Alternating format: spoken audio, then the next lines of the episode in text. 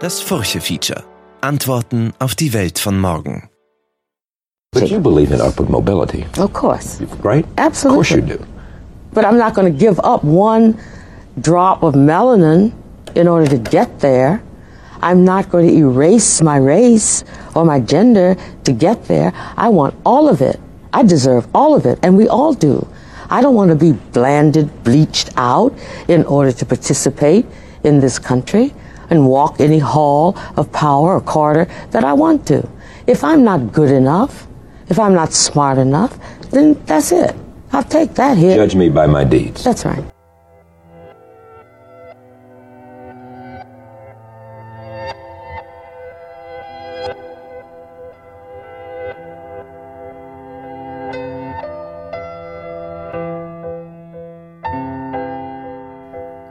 Hallo, liebe Hörerinnen und Hörer des Furche Feature Podcasts. Diesen Monat dreht sich bei uns alles um das Thema Identität. Sie hörten die 2019 verstorbene US-amerikanische Schriftstellerin Toni Morrison, eine der wichtigsten Vertreterinnen der afroamerikanischen Literatur. Und damit sind wir schon mittendrin in der heutigen Folge. Mein Name ist Manuela Tomic, ich leite das Ressort Chancen und führe Sie durch die Sendung. Jeden Tag bilden wir Identitäten. Auf der einen Seite die eigene, aber auch die der anderen. Identität besteht aus Ein- und Ausschlüssen. Wir sind nicht die anderen. Der Band Mind the Gap vom Pastoraltheologen Jörg Seib und von Furche Feuilleton-Chefin Brigitte Schwenz-Harand führt uns zu den Fallstricken der Identität. Denn, so die Autoren, der Begriff Identität erlebe derzeit eine Renaissance. Ob die Genderfrage, Othering oder religiöse Diskurse, das Verständnis von Identität wird zu einer Frage der Haltung und nicht zuletzt bestimmt dieses Verständnis unser Zusammenleben und die Frage, wie man es gerechter gestalten kann. Im ersten Teil der heutigen Folge sehen wir uns gemeinsam mit Feuilleton-Chefin Brigitte Schwenz-Harand an, welche Fährten die Literatur aufnimmt, wenn es um das Anfertigen von Identitäten geht. Im zweiten Teil springen wir deutlich in der Zeit zurück, die Antike gilt als identitätsstiftende Wiege Europas. Wir haben es uns darin gemütlich gemacht und immer wieder werden die antiken Götter hervorgeholt, um auf unser reiches kulturelles Erbe zu verweisen. Doch ausgerechnet ein Althistoriker aus der Dominikanischen Republik, Daniel Padilla Peralta, möchte diese Wiege nicht mehr schaukeln. Die Antike ist längst im Griff der Identitätspolitik. Wie sich die Altertumswissenschaften und damit auch der Blick der Europäer auf sich selbst verändern, das erklärt der deutsche Philologe Daniel Wendt. Und so wie in der Literatur spielt auch in der Wissenschaft das Streben nach Gerechtigkeit die wohl größte Rolle. Lassen Sie sich überraschen.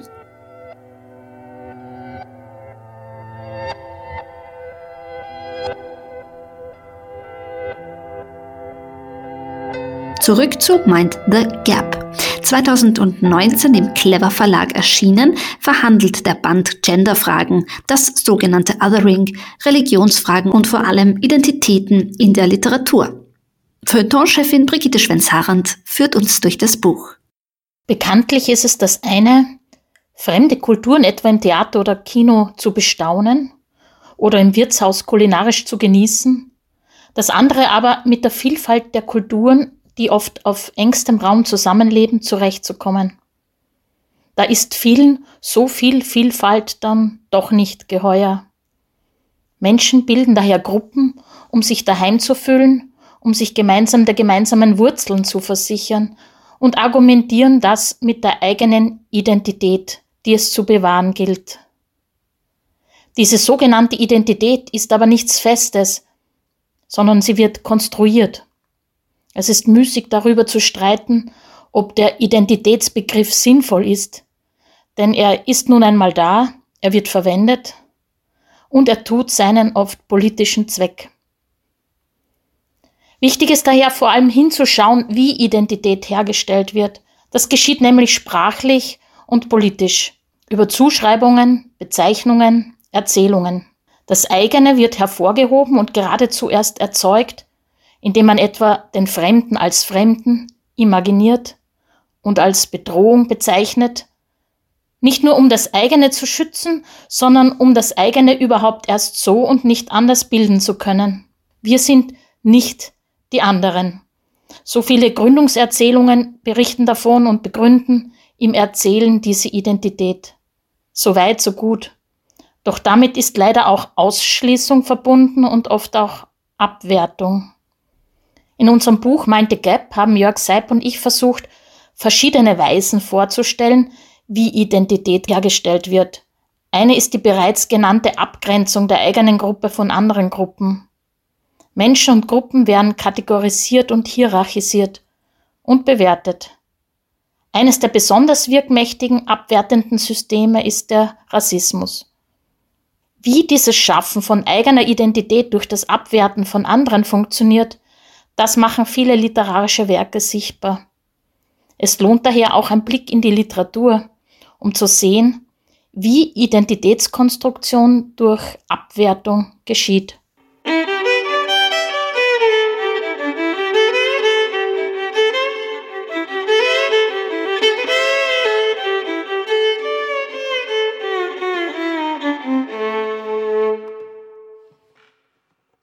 Die amerikanische Schriftstellerin Flannery O'Connor hat 1955 die Erzählung Der Flüchtling veröffentlicht.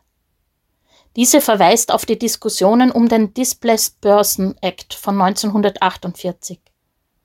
Er lockerte die damals trotz der Katastrophen des Zweiten Weltkriegs so restriktive US-Einwanderungspolitik etwas und ermöglichte für einige Jahre Einwanderungen aus Europa in die USA. In dieser Erzählung kommt eine polnische Familie auf die Farm von Mrs. McIntyre. Die Angestellte Mrs. Shortley ist nicht bereit, sich die Namen der Fremden zu merken, wundert sich aber, dass sie aussehen wie andere Leute auch.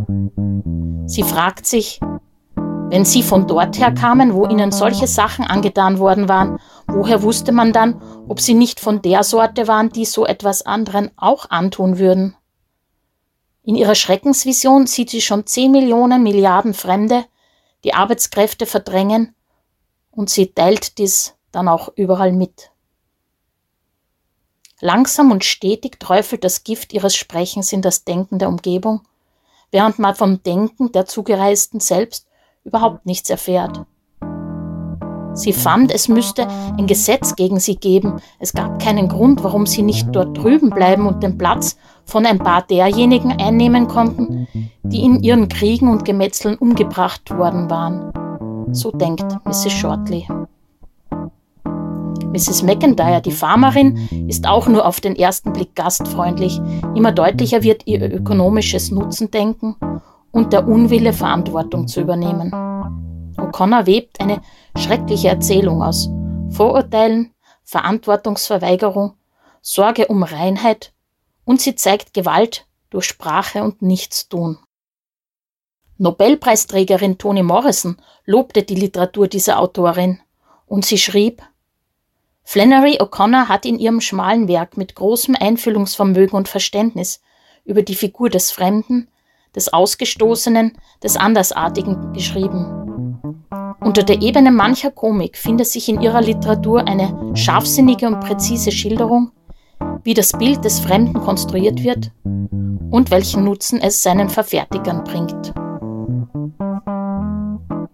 Rassismus ist also eine Konstruktion und er bringt jemanden einen Nutzen. Ausschließung und Abwertung geschehen auch bei O'Connor zunächst und vor allem durch Sprache. Ihre Erzählungen sind für mich neben vielem anderen daher auch Schulungen. Sie lehren sehen, was passiert, wenn man über andere redet und wie entscheidend ist, wie man das tut.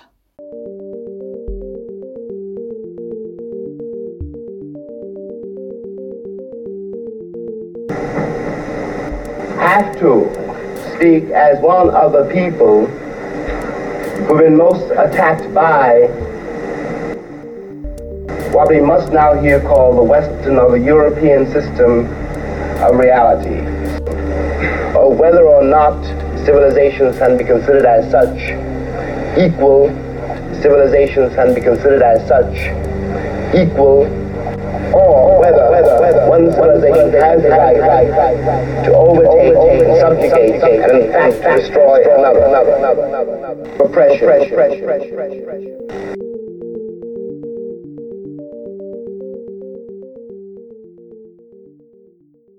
Ein Schwenk nun von den Südstaaten, wo O'Connor lebte und schrieb, in Südafrika der Apartheid. Nobelpreisträgerin Nadine Gordimer wurde 1923 in Südafrika geboren. Ihr jüdischer Vater stammte, wie sie schrieb, aus einem russischen Dorf. Ihre Mutter kam aus London. Gordimer ging bei dominikanischen Nonnen zur Schule. Ihre südafrikanische Kindheit war ein Leben der Mittelschicht in einer gesitteten kleinen Kolonialgemeinschaft mit den ritualisierten Teegesellschaften und Tennisnachmittagen. Das Kind war erzogen, sich den Dienstboten nicht zu nähern oder gar aus ihrer Tasse zu trinken. Das System der Apartheid war ganz selbstverständlich. Ist man als Südafrikaner geboren, werden einem die gegebenen Fakten von Rasse mit dem gleichen Realitätsanspruch präsentiert wie die absoluten Fakten von Geburt und Tod, so Gordimer. Erwachsen wurde sie erst durch eine zweite Geburt oder Wiedergeburt.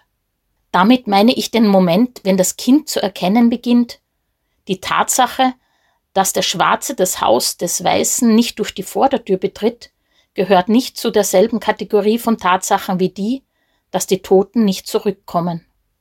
So Gordimer. Diese Entdeckung, dieser Satz erscheint mir äußerst wichtig. Gordimer verdeutlicht damit, dass Abwertungen von anderen, wie hier etwa der Rassismus, die Apartheid, eine gemachte Tatsache sind. Längst ist erwiesen, dass sich Rasse wissenschaftlich weder biologisch, physiologisch noch genetisch begründen lässt. Sie ist eine Erfindung, ein Konstrukt, ein furchtbar wirksames Bedeutungssystem. Gordimer zeigt, dass es in welchem System auch immer diese Momente des Erkennens braucht. In welchem Rahmen man aufwächst, mit welchen Brillen und welche Abwertungsmechanismen in diesem Rahmen stattfinden, die man vielleicht zunächst gar nicht sieht, weil man selbst gerade nicht zu den Abgewerteten gehört. Was ist nun die Funktion des Rassismus? Was hat er zu tun mit der Schaffung einer eigenen Identität? Die afroamerikanische Schriftstellerin Toni Morrison, deren Werke ich wärmstens empfehlen will, hat auch Tagebücher von Sklavenhaltern gelesen. Es waren schier unerträgliche Lektüren über peitschende Herrinnen und Herren. Wer sind diese Menschen? fragt Morrison. Sie mühen sich bis zur Erschöpfung, um den Sklaven als nicht menschlich, als Wilden zu definieren, während die Definition dessen, was nicht menschlich ist, ganz eindeutig auf sie selbst zutrifft. Die Notwendigkeit, die Sklaven zu einer fremden Art zu erklären, so Morrison, scheint ein verzweifelter Versuch zu sein, sich seiner eigenen Normalität zu versichern. Ein Zweck des Rassismus bestehe darin, Außenseiter zu definieren, um das eigene Selbstbild zu klären. Spontan, so Morrison, neige ich zu der Ansicht, dass die Fremden, die Andersartigen gesellschaftlich und psychologisch benötigt werden, um das selbstentfremdete Ich zu stabilisieren.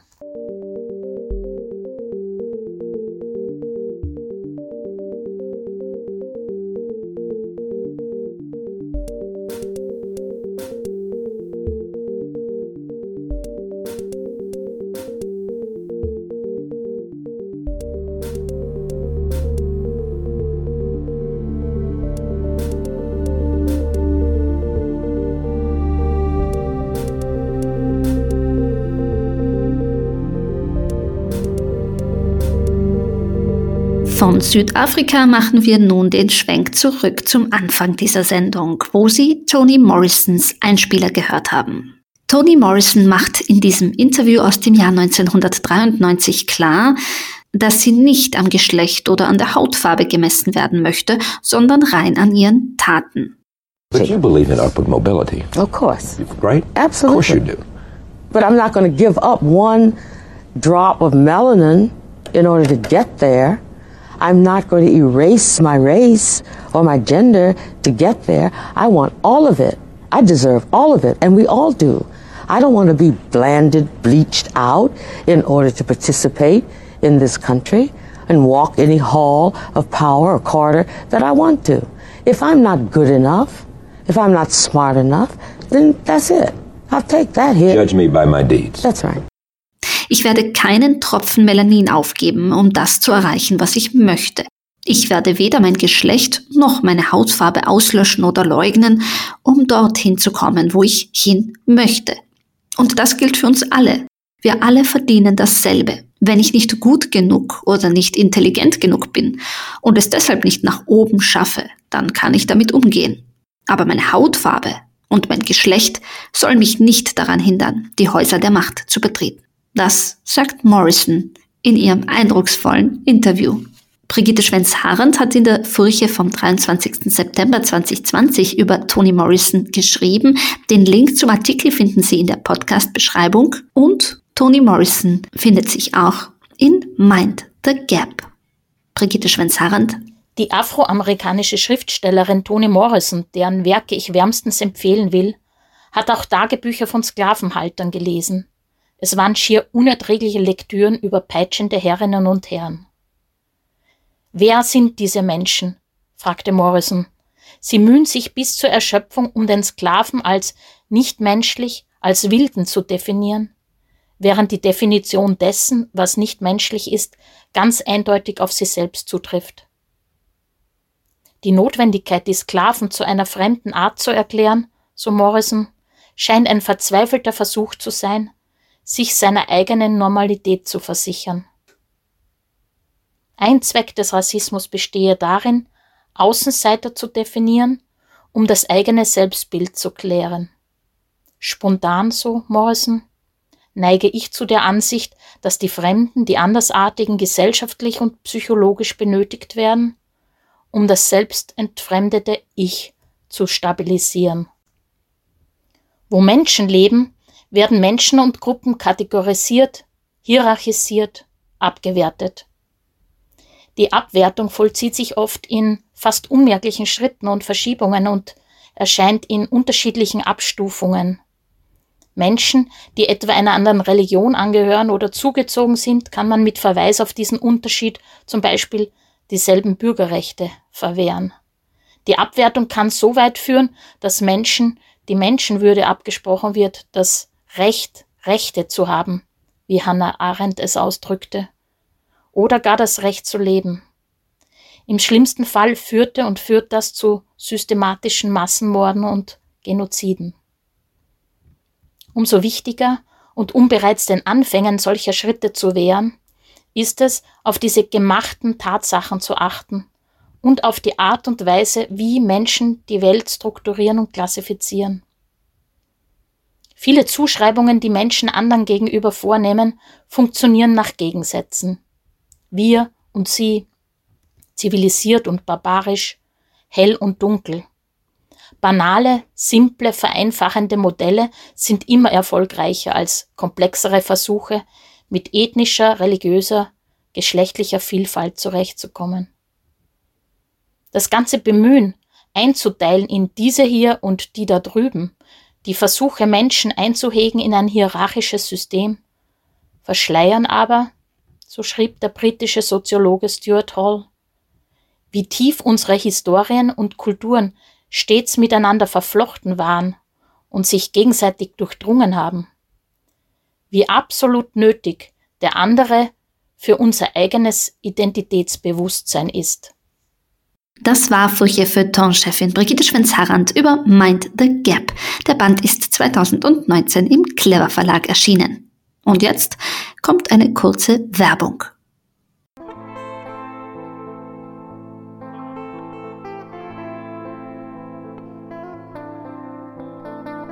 Es braucht Zeit, bis sich Identität überzeugend festigt.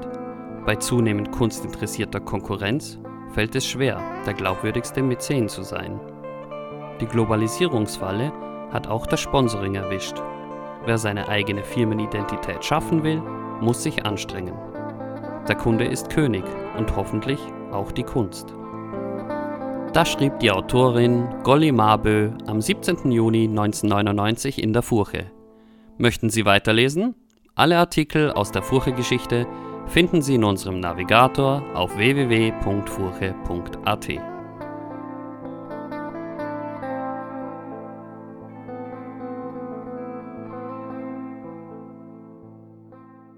Jetzt reisen wir in der Zeit zurück, denn aktuell ist ein Mann in den Schlagzeilen, der sich die Antike und alles, was wir mit ihr verbinden, vorknöpft. Und auch seine eigene Lebensgeschichte ist wahrlich ein Stoff für einen Roman oder einen Film. Es handelt sich um Daniel Padilla per Alta. 1984 in Santo Domingo geboren, emigrierte er mit seiner Mutter 1989 nach New York und wuchs dort in einem Obdachlosenheim auf. Eine schicksalshafte Begegnung mit dem Fotografen Jeff Cohen sollte per Altersleben völlig auf den Kopf stellen. Cohen nahm den Jungen in seine alte Schule auf, in die Collegiate School in Manhattan, die zufällig auch die älteste Schule der USA war. Dort lernte per Alter Latein, Griechisch und Französisch. Immer noch als illegaler Immigrant schaffte es per Alter mit einem begabten Stipendium 2001 an die University of Princeton. Der Rest ist Geschichte, wie man so schön sagt.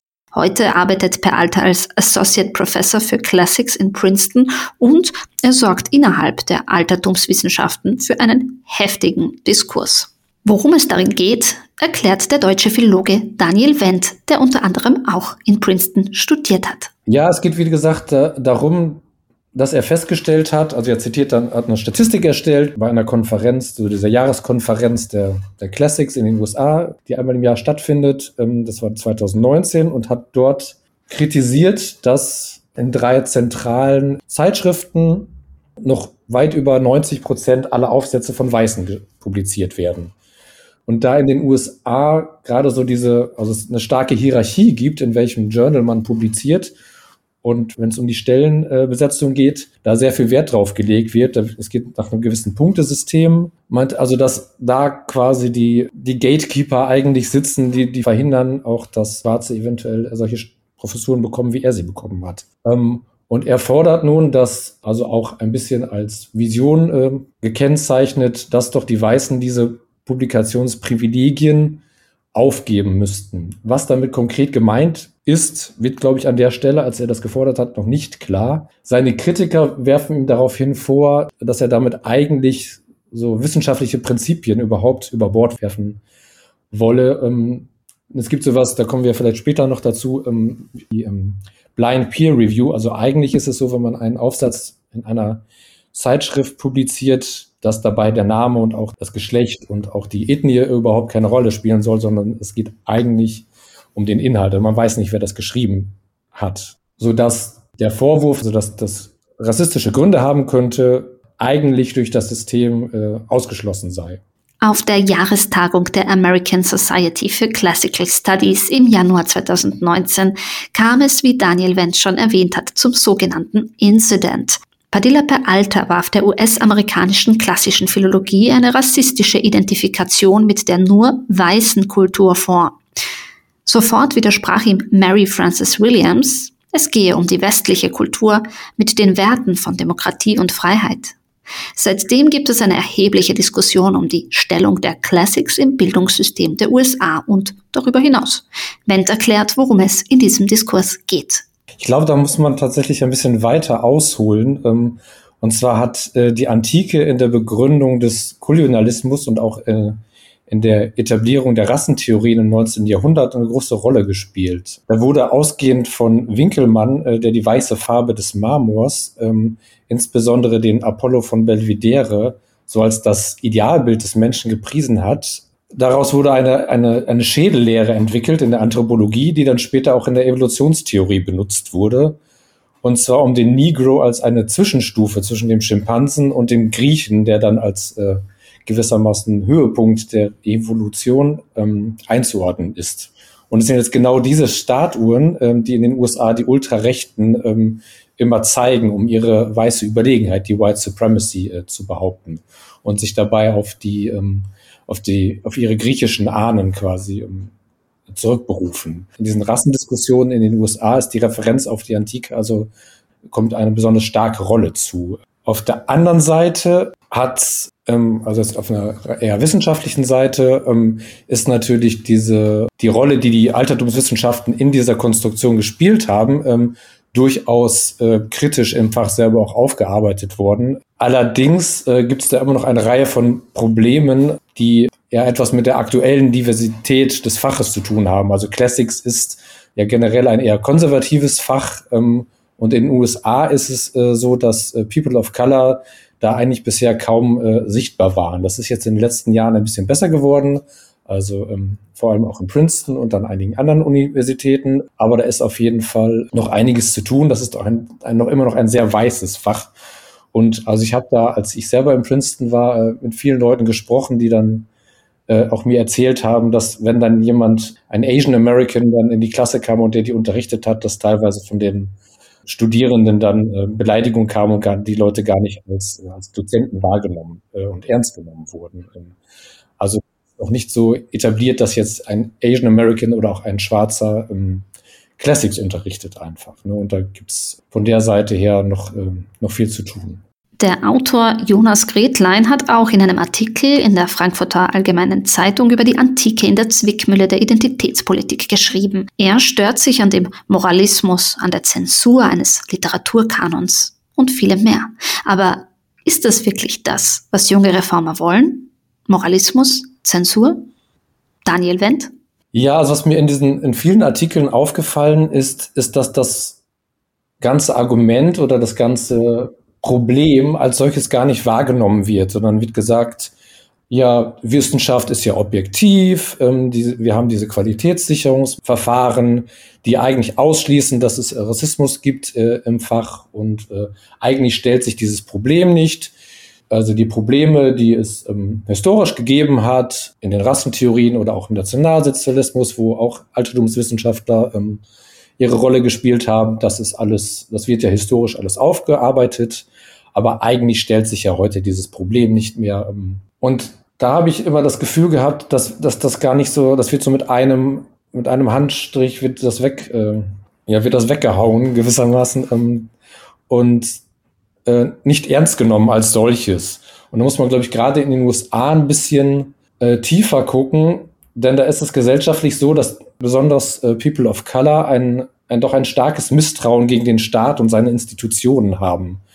Und, und deswegen glaube ich, man muss, man muss das schon ernst nehmen, wenn, ähm, wenn diese Probleme benannt werden. Und also ich habe ehrlich gesagt, ich habe das auch gar nicht als, ähm, als Problem wahrgenommen bisher in meinem Studium und ich hatte nie den Eindruck, da werden jetzt Leute irgendwie äh, ausgeschlossen oder so. Es kann ja jeder studieren, was er möchte. Ähm, und das ist tatsächlich, also in den USA ist es, glaube ich, schon nochmal auch eine, hat das eine andere ähm, Intensität. Aber also wenn man dann einfach mal Menschen, die das betrifft, ihnen zuhört, welche Erfahrungen die gemacht haben, ähm, glaube ich, kann man das nicht mehr einfach so mit dem, mit dem Hinweis auf, auf Objektivität und ähm, Qualität einfach wegwischen, sondern ich glaube, man muss da schon zuhören und äh, sich überlegen, ob es nicht vielleicht doch ein Problem gibt und wie man das lösen kann. Also mir ging es viel darum, äh, tatsächlich die Beschäftigung mit der Antike inklusiver zu gestalten.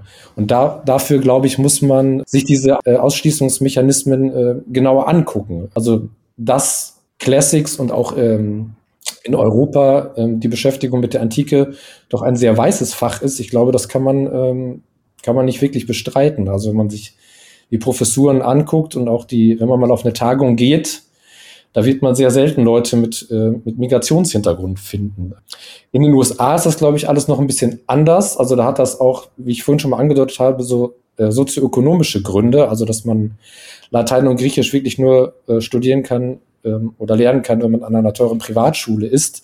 Das ist natürlich in Europa etwas anders gelagert. Also an ein Gymnasium, äh, wenn man es auf ein Gymnasium geschafft hat, kann jeder Latein und Griechisch oder Griechisch kaum noch lernen. Ähm, aber auch da glaube ich, ähm, gibt es so soziale Mechanismen, die dazu führen, dass Schülerinnen und Schüler oder auch Studenten und Studentinnen ähm, sich für andere Fächer entscheiden ähm, und eben nicht äh, Latein und Griechisch wählen. Also natürlich ist es immer eine komplizierte Frage, ähm, warum man sich jetzt für ein Fach interessiert und für ein anderes nicht. Aber ich glaube, dass da schon, äh, dass da etwas am Werke ist, was man in der Soziologie Homophilie nennt. Also dass wir uns nämlich in der, immer in der Nähe von Menschen wohler fühlen, die uns selbst ähnlich sind und das eben auch äußerlich. Ne, und das funktioniert, glaube ich, in, in zwei Richtungen. Also das führt dazu, dass Professoren an der Uni ähm, Leute einstellen, die ihn ähnlich sehen. Also wenn Sie mal sich angucken, äh, vergleichen Professoren und ihre Mitarbeiter, dann sehen die sich tatsächlich sehr ähnlich. Ne? Also da fühle ich mich manchmal schon äh, nicht so richtig, äh, nicht so richtig, ja. Also das sind jetzt natürlich immer ähm, Verallgemeinerungen, da gibt es natürlich gibt's immer Ausnahmen, ähm, aber so generell gibt es ja, glaube ich, schon eine Tendenz. Und das funktioniert, glaube ich, eben auch in die andere Richtung. Also man braucht, man entscheidet sich für gewisse Gegenstände, auch über die Leute, die das repräsentieren. Das kann der Lehrer sein, ähm, für den, zu dem man sich irgendwie verbunden fühlt. Und wenn es dann eben keine Lateinlehrer mit Migrationshintergrund gibt, dann wählen eventuell auch Schülerinnen und Schüler mit Migrationshintergrund nicht Latein oder interessieren sich nicht so sehr dafür und studieren das dann am Ende vielleicht auch nicht. Ne? Also das sind, ähm, glaube ich, schon äh, Überlegungen, die da ähm, oder Mechanismen, die da, die da eine Rolle spielen. Oder eine andere Sache ist, wenn man sich mal ähm, lateinische Schulbücher anschaut, dann ist das, ähm, sind die Kinder, die dort abgebildet sind, oft blond.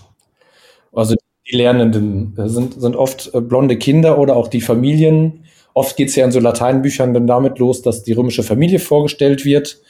Und die sind eben auch selten divers. Also es gibt da ein Schulbuch, das heißt Pontes, mit dem habe ich in letzter Zeit viel gearbeitet. Das ist relativ verbreitet. Also das Familienbild, das dort transportiert wird, ähm, das stammt doch eher aus den 50er Jahren, habe ich so den Eindruck. Ne? Also da gibt es halt Vater, Mutter, ähm, also gibt es die Kernfamilie und noch einen Hund und einen Opa. Ähm, und die einzigen Leute, die sie noch treffen, sind eben auch weiß und haben die gleiche Familienstruktur. Ne? Also da wird also in solchen Schulbüchern wird also weder die Darst also weder in der Ansprache an die Lernenden äh, noch in der Darstellung der Antike geht es sehr divers zu.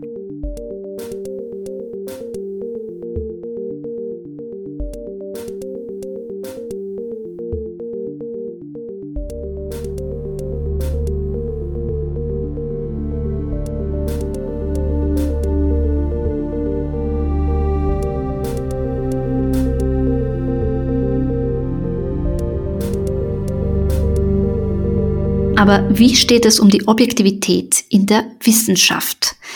Werden durch peer-reviewed Verfahren nicht bereits längst Geschlecht und Rasse überwunden? Werden sie nicht, sagt Daniel Wendt. Also ich glaube schon oder habe den Eindruck, dass da so ein, ein, Prozess in Gang gesetzt wurde jetzt. Also die, die Herausgeber und Herausgeberinnen dieser Zeitschriften, denen ist das offenbar bewusst und die wollen da was ändern. Also ich glaube, man müsste tiefer ansetzen und überhaupt People of Color mehr in die, in die Lage versetzen, dass sie dort eben ähm, Aufsätze einreichen können. Also einreichen kann ja jeder, ne, ähm, prinzipiell, aber man muss halt erstmal eine gewisse Position haben, man muss entweder Doktorand sein oder muss eine Mitarbeiterstelle haben, um überhaupt forschen zu können und diese Aufsätze zu schreiben. Und ich glaube, ein wesentliches Kriterium, um dort publiziert zu werden, ist eben auch, wie man wissenschaftlich sozialisiert wurde. Also wenn jemand in Oxford oder in Princeton studiert hat, dann weiß der, wie der so einen Aufsatz ähm, zu schreiben hat, damit der in so einem Journal ähm, publiziert wird. Und ja, die sind ja oft auch sehr, auch eher konservativ. Also überhaupt, um als, als Doktorand angenommen zu werden, da muss man ja dann schon Latein und Griechisch können zum Beispiel. Und wenn man an einer anderen Uni gewesen ist, dann, hat, dann kann man das vielleicht gar nicht, dann kommt man gar nicht in das Fach rein. Ne? Und dann, ähm, man, ja, teilweise kann man es vielleicht schon studieren ohne, aber spätestens für den PhD äh, muss man ganz, ähm, ganz krasse Sprachhürden nehmen, äh, die jetzt in Princeton auch immer mehr gelockert werden übrigens, ähm, wo, wo es noch eine weitere starke Diskussion gegeben hat. Ähm, aber ähm, da gibt es dann zum Beispiel Programme auch ähm, an verschiedenen Unis, um People of Color oder anderen ähm, unterrepräsentierten Gruppen äh, die Chance zu geben, mit, mit Stipendien, Übergangsstipendien, diese, diese Kenntnisse nachzuholen. Ähm, also in den USA hängt tatsächlich viel an, den, an, den, äh, an den Sprachen. Mit der Objektivität ist es also nicht ganz so einfach. Auch in den höchsten wissenschaftlichen Gremien spielt Identität eben doch eine Rolle. Jeden Tag bilden wir unsere Identität und die der anderen neu. Das hat sein Gutes, denn es bedeutet, dass sich Identitäten im ständigen Wandel befinden. Sie sind gar fragil. Und manch eine möchte die von außen auferlegte Identität am liebsten gleich abstreifen. So schreibt die Schriftstellerin Alida Bremer. Nichts ist schwieriger abzustreifen als eine von außen übergestülpte Identität. Die Diskrepanz, die zwischen der jugoslawischen patriarchalen Gesellschaft und meinem jugendhaften Streben nach Bildung klaffte, war weniger bedrückend als die Diskrepanz zu meinem späteren Dasein als Frau, Mutter, Literaturwissenschaftlerin und Autorin in Deutschland, wo die Etiketten Ausländerin und Migrantin meine Individualität zu ersticken drohten.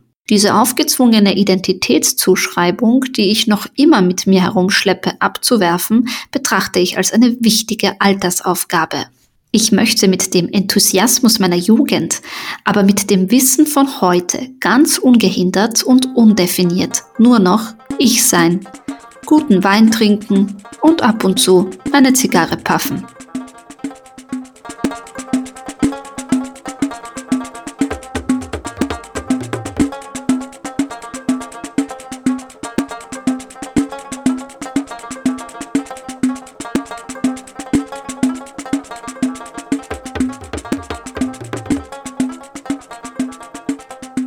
Der Text ist ein Auszug aus dem neu erscheinenden Erzählband mit dem Titel Wechselhafte Jahre, Schriftstellerinnen übers Älterwerden, herausgegeben von Bettina Balaka. Der Band erscheint am 27. Februar im Leykamp Verlag.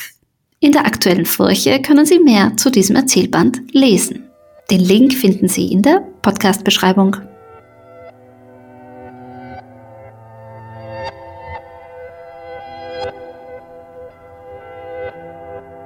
Das war eine neue Folge des Furche-Features. In der nächsten Folge widmen wir uns der Philosophie und der Gesellschaft. Wer sind wir, wenn wir wir meinen? Und wer sind dann die anderen? Wie steht das Ich in Beziehung zum Du? Sie ahnen es, es geht um Zusammenhalt, österreichische Identitäten und die Rolle des Patriarchats. Möchten Sie die Furche abonnieren, dann besuchen Sie uns auf furche.at slash abo. Alle Podcasts finden Sie unter furche.at slash podcasts. Mein Name ist Manuela Tomic. Ich freue mich, wenn Sie auch nächstes Mal wieder dabei sind und bedanke mich fürs Zuhören.